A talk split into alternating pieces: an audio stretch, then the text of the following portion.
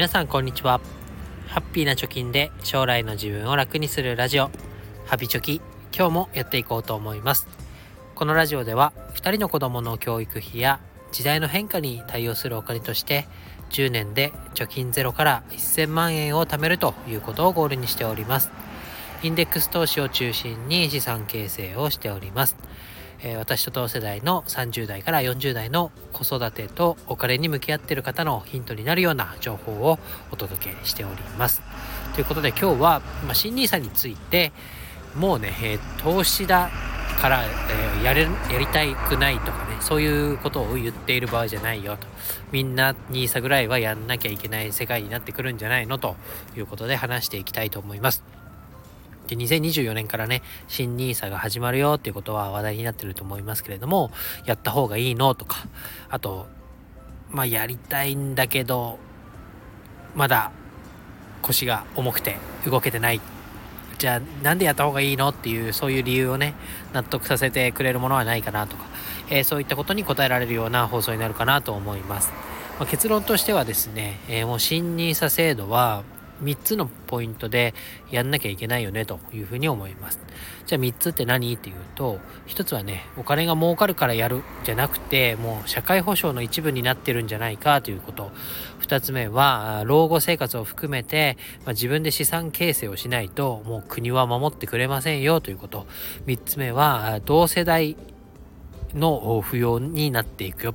これまでは子供が子供というか若い世代が高齢世帯を世代を守っていくとかね、えー、そういう制度になってましたけどこれからは同じ、えー、同級生同士が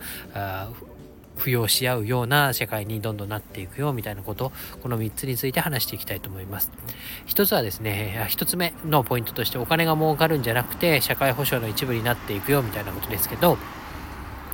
もう年金制度だけでは、まあ、悠々自適の老後生活なんて無理っていうのはね、みんな薄々気づいてると思います。で、国ももう無理だよっていうようなメッセージをこの新 nisa でね、えー、発してるんじゃないかなと。だから、生涯、まあ、1800万円分投資していいけど、そこの投資で得られた利益に対しては税金取りませんからねと。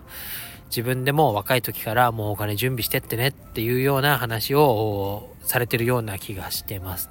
で少し古いデータにはなりますけれども、え日本証券業協会というところが発表している2019年の資料、新、あ、じゃあ、NISA 制度についてというものがありました。この資料では、まあ、NISA 制度を高級化しろ、まあ、今の新 NISA のように、もう期限を設けずにね、ずっとやれるようにしなさいっていうのがなぜ必要かということが書かれてました。えここでね、えー、えっと思うことが3つ挙げられてました。1つはですね、人生100年時代を迎えて多様な働き方と多様なライフスタイルの対応をしていきましょうと。まあ、寿命が単純に伸びるよねということが言われてます。で、2つ目に、とりわけ長寿社会において、個人が老後の生活を安定させるため、資金の枯渇リスクへの備え、安心感の確保ということで、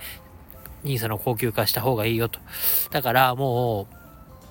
老後生活をね、安定させるには年金だけじゃ無理なんだよって自分で、え資産形成をすることで、まあ、お金がなくなることであったり、その、なくなることへの恐怖を和らげていきましょうねということを言っています。で、3つ目がですね、全世代型社会保障制度と並ぶ自助、自分で助ける仕組みとして、え多様な働き方やライフスタイルの違いにも公平な制度の構築ということが書かれてました。で、ここでね、社会保障という言葉が出てきます。で、自分で自分を助けるか自助ですよね。なので、社会の公的なものに頼らないで、自分でも何とかしてくださいねということで、NISA の重要性が挙げられてたっていうような経緯があります。じゃあ2つ目はですね、老後生活を含めて自分で資産形成をしないと国は守ってくれないっていうのはさっきも言ったようになんですけれども、まあ、国にもね、もうお金がないよということで、えー、財務省が発表している国債の、国債、国の借金ですね、債務残高が、まあ、GDP 国内総生産の等の比率で見ると、ダントツで日本がやばい状況だよっていうのを、えー、財務省発表してます。で、国内総生産。日本の国内で稼げるお金の倍以上の借金がある状態に今なってます。で、2023年度末、今年度末には、まあ借金がね、1068兆円に達する見込みだよと。この数字も桁がねぶっ飛んでてよくわかんないですけどまあ借金がいっぱいあるんだと。で国に頼ざる頼らずにね自分でもお金作んなきゃダメだよねと。でいざね自分たちがお金が必要だと、えー、老人になって金がねえと生きていけない食べるものがないと国に泣きついてもですね国からしたらであなたたちがね30代とか40歳の時に新 NISA 制度といってね、えー、1800万円まで投資ができて利益に税金をかけない制度を作りましたよねと。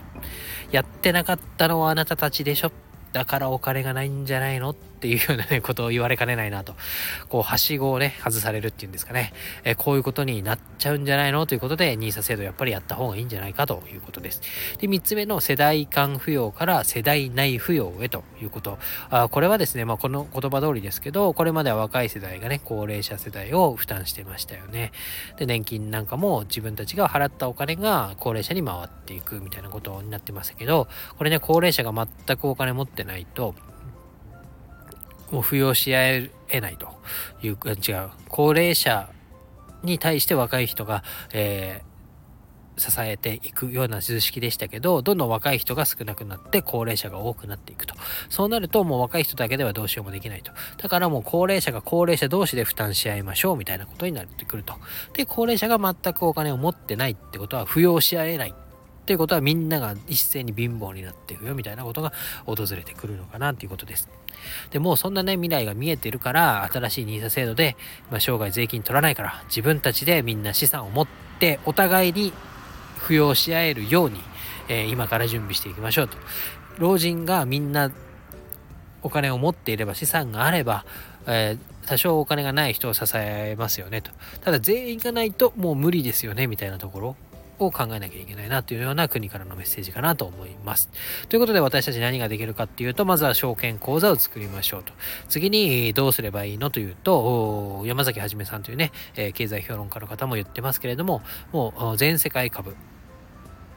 全世界の経済が成長すれば、それに乗じて自分の資産も増えるような、えー、インデックス投資というものがあります。この、まあ、全世界株式、通称オールカンと呼ばれているものですけど、EMAXIS SLIM の全世界株式オールカントリーのような投資商品にも積み立てをねして、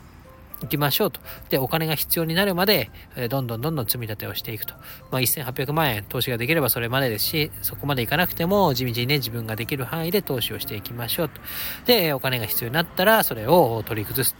で、投資が趣味じゃない場合、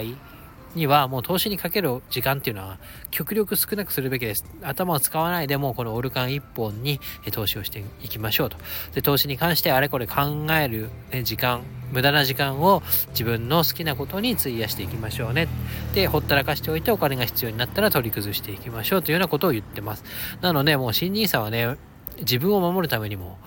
ぜひね、やっておかなきゃいけないんじゃないかなというようなメッセージを国が発してるんじゃないかということで今日はお話をさせてもらいました。まあ、証券口座はね、楽天証券を私使ってますから、楽天証券の口座開設リンク貼っておきますから、ぜひ興味ある方は、え口座開設だけでもやってみてください。ということで今日は以上になります。バイバイ。